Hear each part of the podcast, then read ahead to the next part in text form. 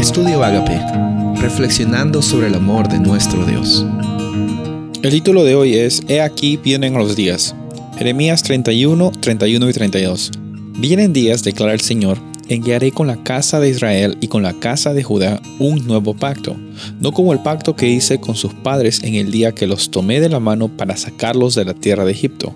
Mi pacto que ellos rompieron, aunque fui un esposo para ellos, declara el Señor. En esta ocasión vemos que Jeremías nos menciona la iniciativa de Dios para establecer un nuevo pacto.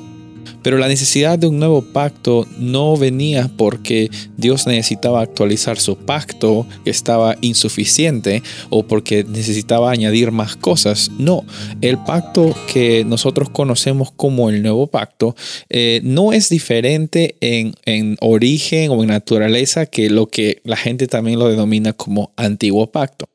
El nuevo pacto es una renovación de la iniciativa de Dios hacia las personas.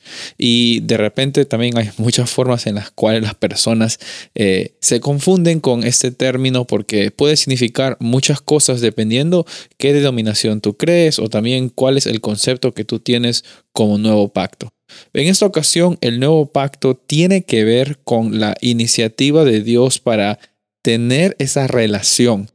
Ok, a veces nos enfocamos mucho en las estipulaciones del pacto, en la forma en la cual podemos estar seguros que estamos dentro del pacto, pero muchas veces al hacer eso perdemos de foco la realidad del pacto y la, la intención que Dios tuvo para establecer un pacto con la humanidad.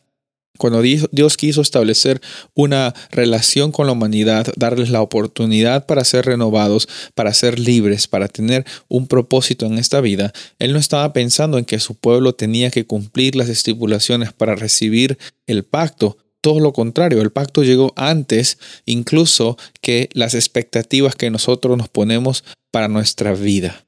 Y por eso es necesario entender eh, es, y también es hermoso analizar cómo es que Dios nunca se da por vencido con nosotros. Dice aquí, he aquí vienen los días. Está hablando obviamente en el Antiguo Testamento hacia un futuro.